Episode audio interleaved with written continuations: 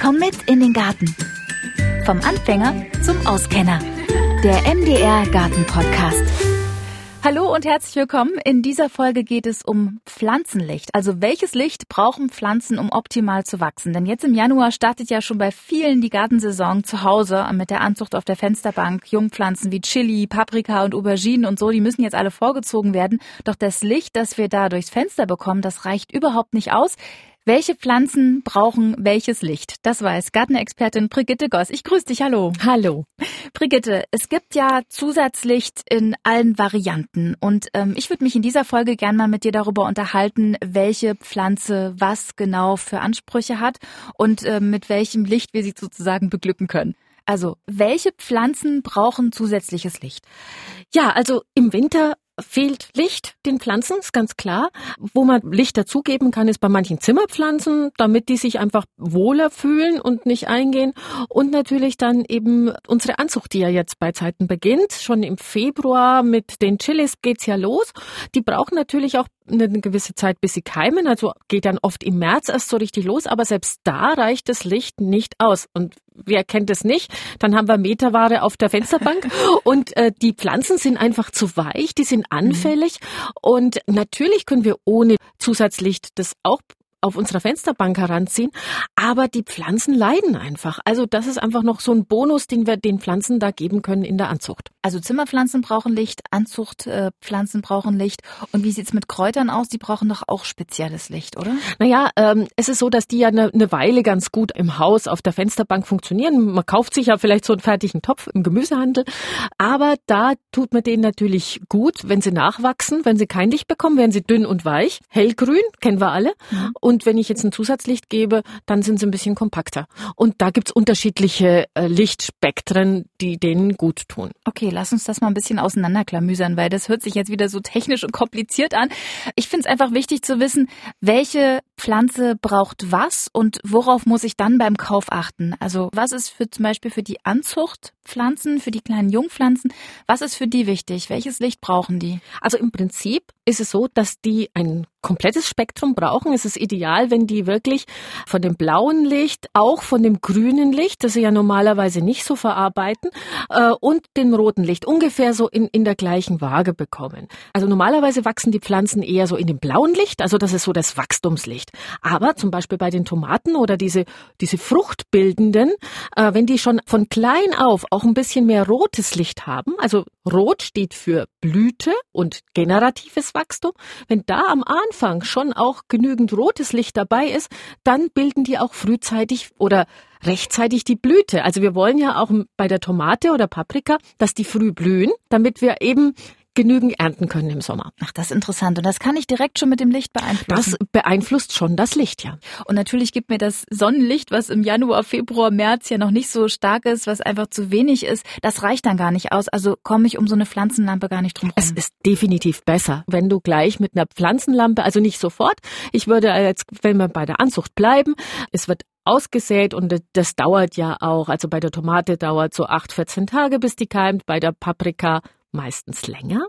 Und da muss man nicht gleich Licht geben. Also solange die noch in der Erde ruhen, da muss man nichts geben. Aber wenn sich das erste Laubblatt bildet, also das erste Blatt, das erste Keimblatt, das sieht ja ganz anders aus.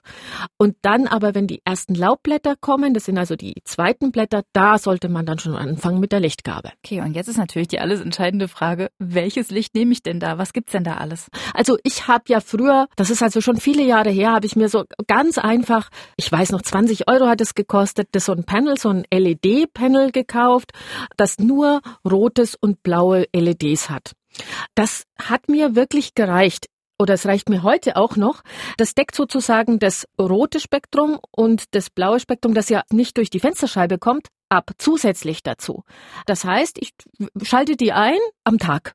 Also zusätzlich, es kommt grünes Licht oder anderes Licht kommt ja in gewisser Weise durch das ähm, Fenster durch. Und es ist einfach nochmal zusätzlich.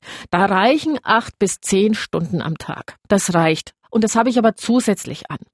Das ist jetzt so die alte Variante. Jetzt gibt es sogenannte Vollspektrumslampen. Das heißt, die ähm, brauche ich nicht zusätzlich zum, zum also Licht dazu, sondern die sind für sich fast schon autark. Also die bieten das komplette Spektrum an, also auch grünes Licht. Könnte ich dann quasi mit so einer Vollspektrums-Pflanzenlampe theoretisch meine Anzucht auch in einem dunklen Zimmer machen? Also ich habe es noch nicht ausprobiert. Ich kann mir dazu jetzt persönlich kein Urteil erlauben, aber theoretisch wäre es möglich. Und je nachdem, wie stark die Lampe halt ist. Also das müsste man noch mal ganz genau ausprobieren. Ach, weißt du was? Das probiere ich diesmal aus. Ich mache das mal. Ich, ich starte mal den Versuch und ähm, werde euch dann berichten, wie das hier ausgeht. ähm, mich stört, dass immer in der Küche dann total viel Platz weggenommen wird, sozusagen durch die ganzen kleinen Jungpflanzen. Und ich habe eine Abstellkammer, da ist nicht viel drin. Und äh, da könnte ich mir vorstellen, so ein Regal reinzubauen. Und wenn du sagst, dass es Lampen gibt, die dieses volle Lichtspektrum abbilden, könnte ich mir vorstellen, dass das ja dann auch im dunklen Raum geht. Ich meine, es gibt ja auch ähm, das Indoor äh, Ja, es gibt auch Indoor Gardening, genau, genau, genau, wo sowieso in dunklen Räumen sozusagen in Tunneln. Ich weiß, in, in Brüssel gibt's doch sowas, wo sie auch äh, verschiedene Pflanzen anbauen unter Tage sozusagen in alten U-Bahn-Schächten oder so. Ähm, das finde ich total spannend. Ja, das müsste doch eigentlich. Ich probiere das mal aus. Also zumindestens äh, geht es zur Anzucht oder zum Beispiel Salat oder, oder irgendwelches mhm. Grün, die, die, nur eine kurze Kulturdauer haben oder Microgreens oder sowas, da funktioniert es mit Sicherheit. Dann brauchen die ja äh, sehr, sehr hohe Energie, je, je größer die werden. Also dann reicht es nicht aus und dann braucht es auch unheimlich viel Energie. Also da glaube ich in diesem niedrigen Bereich Anzucht oder eben auch diese äh, kleinen Salate oder Schnittsalate oder irgendwie sowas, da reichen mit Sicherheit diese Lampen aus. Also ich gehe davon aus und ich mache mit. Ich ich werde es auch mal ausprobieren. Ja, lass uns das mal testen, Brigitte. Ich bin mhm. da total dafür. Aber für die Anzucht brauchen wir einfach nochmal zum Tageslicht Extralicht oder eben eine Vollspektrumslampe. Ganz genau. Und von diesen Vollspektrumslampen bieten die Hersteller jetzt auch so spezielle Lampen auch an. Also die dann wirklich fürs Wachstum sind oder zur Blütenbildung sind. Und entsprechend, also Blütenbildung, da sind die dann mehr im roten äh, Anteil oder ähm, Wachstum ist mehr blaues Anteil. Äh, Im Prinzip würde ich da einfach ein sehr ausgeglichenes Spektrum wählen, weil dann habe ich irgendwie übertreibe ich es nicht auf der einen oder anderen Seite, um es so zu sagen. Genau. Und gibt es diese Lampen auch mit dem Vollspektrum auch in weiß erscheinendem Licht? Die erscheinen dann die weiß. erscheinen weiß, ja. Das genau. finde ich. Weil da habe ich ja den grünen Anteil dabei. Weil die Lampe, die du mitgebracht hast, mhm. die ist ja auch äh, rot und blau, klar, ergibt dann lila. Das ist schon sehr discomäßig so. Ja, und mittlerweile, äh, also früher habe ich mal gelernt, dass die Pflanze wirklich nur in diesem Spektrum Rot und Blau sieht und nicht das Grüne. Und die Pflanze erscheint uns ja grün, also dieser mittlere Bereich, weil die das ja reflektiert. Also sie verarbeitet es ja nicht in Energie, wandelt es nicht in Energie um. Aber mittlerweile weiß man, dass auch diese Grünanteil eine gewisse Rolle bei dem Pflanzenwachstum spielt. Also wäre es ganz gut, wenn auch grünes Licht dabei ist. Okay, also einmal bitte alles und dann ist man mit so einer Vollspektrumslampe eigentlich ganz gut bedient. Ist auch besser für die Augen. Man mit diesem lila Licht, das ist wirklich schräg. Ich hatte das in der Küche im mhm. vergangenen Jahr und äh, ja, so ein paar Stunden halt angemacht und äh, wenn ich das, ja, möchte das nicht nochmal. Weißes Licht ist dann doch ein bisschen angenehmer. Aber wichtig ist einfach, dass die Pflanzen das zum Wachsen und zur Blütenbildung einfach ganz dringend brauchen.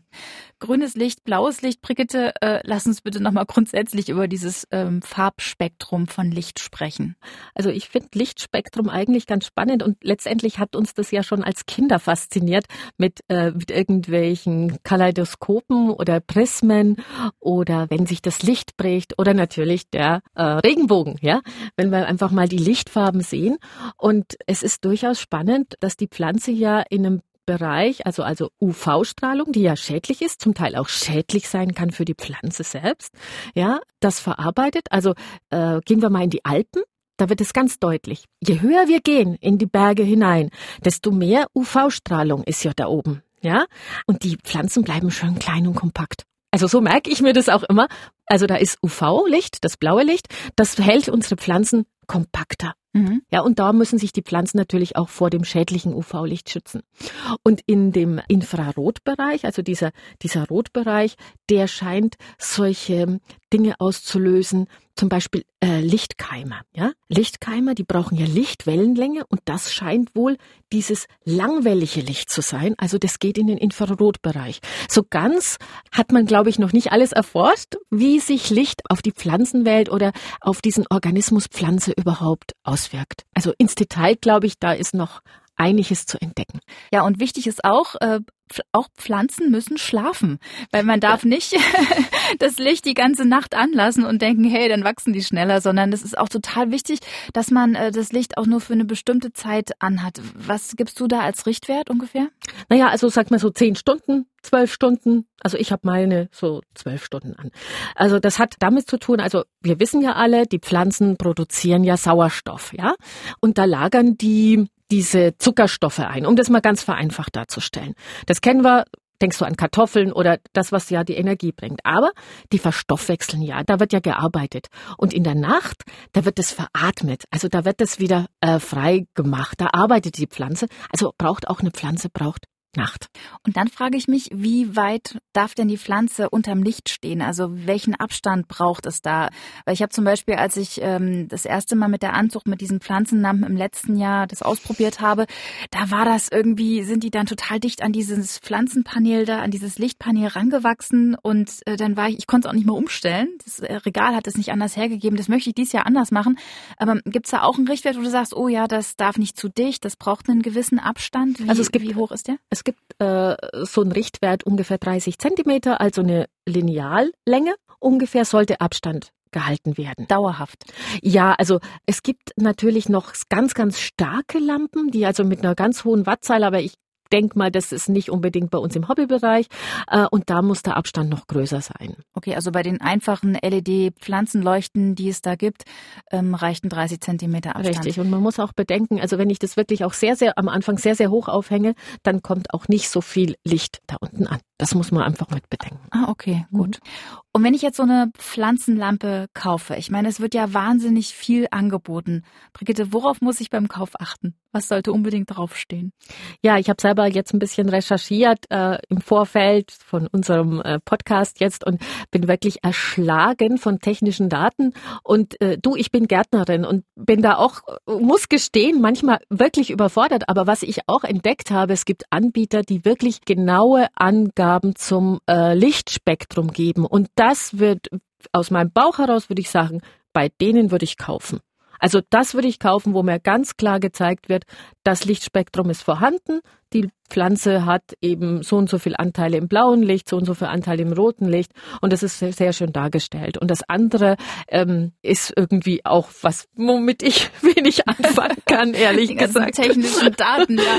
Genau. Ja. Aber wichtig ist, dass wir verstehen, dass die Pflanzen bestimmtes Licht brauchen, um was auszubilden, also Blüten oder eben Wachstum. Also blaues und rotes Licht, das ist entscheidend. Ganz genau. Okay. Ja. Also es hat äh, genau. Ja und dann, äh, wenn es dann, äh, wenn die wirklich groß sind und äh, es geht dann nach draußen, da sollte man natürlich denken, boah, da, wenn jetzt dann richtig das echte Sonnenlicht dann kommt, dann wird's richtig stark. Also da auch wirklich dran denken, dass man nicht dann gleich so in die volle Sonne stellt, die Jungpflanzen, sondern wirklich die anpasst, erstmal in den Schatten stellt und ganz langsam an die Sonne gewöhnt. Das ist wirklich noch wichtig. Über welchen Zeitraum würdest du das empfehlen? Also das kommt aufs Wetter an, aber acht Tage bestimmt. Also würde mhm. ich den Pflanzen schon Zeit geben. Und auch wenn es vielleicht ein bisschen lästig ist, aber dass man äh, seine Anzucht immer wieder mal rein und raus und äh, oder schattiert und, und die wirklich langsam ans Freie gewöhnt. Okay, also ein bisschen mehr als eine Woche dann, dass sie ja. sich dann von dem Kunstlicht an das und das äh, Fensterlicht durch die Scheiben eben dann auch ja. an das ähm, richtige, echte Licht gewöhnen. Mir sind Tomaten auch schon mal verbrannt äh, in der Sonne. Das war dann wahrscheinlich einfach mal zu kurz mit dem äh, ans Licht gewöhnen. Also das ist auch wichtig, dass man dann diesen Übergang ganz gut hinkriegt. Also da kann ich auch mitreden. Das passiert mir doch immer wieder noch. Und äh, also was was ich äh, wo ich auch viel Lehrgeld bezahlt habe, ist, äh, wo ich mir gedacht habe, ich stelle die Pflanzen direkt ans Fenster und da bekommen die doch genug Licht. Und ich habe mir äh, gerade Tomaten, ich liebe ja Tomaten, Tomatenanzucht und die wurden immer länger, immer länger und es waren schon sonnige Tage und ich habe mich gewundert, was ist denn da los? Und äh, ich habe zu Hause noch diese Isolierscheiben, die so bedampft sind, also mit mhm. mit Silber mit Metall und die lassen bestimmte Lichtwellen nicht durch. Also ich sehe zwar hell, es ist total hell, aber ja. dieses blaue Licht kommt nicht durch. Und oder weniger durch und dadurch werden die Pflanzen immer länger. Und deswegen hatte ich mir dieses Pflanzenlicht angeschafft und dann wurden die Tomaten schön kompakt. Und das Tolle finde ich, dass jetzt mittlerweile äh, also Glashersteller gibt, die tatsächlich jetzt Isolierglas anbieten, dass dieses blaue Licht durchlässt. Also ich würde da wirklich darauf achten, wenn ich jetzt, sagen wir mal, wir müssen renovieren und wir brauchen neue Fenster, würde ich nachfragen, ich brauche jetzt hier Fenster, wo einfach dieses Lichtspektrum durchkommt. Da scheint sich was technisch zu tun. Hm, sehr schön. Was mich zu der Frage führt, brauche ich dann eigentlich im Gewächshaus auch ein extra Pflanzenlicht oder reichen da die Glasscheiben aus? Da kommt dann alles durch.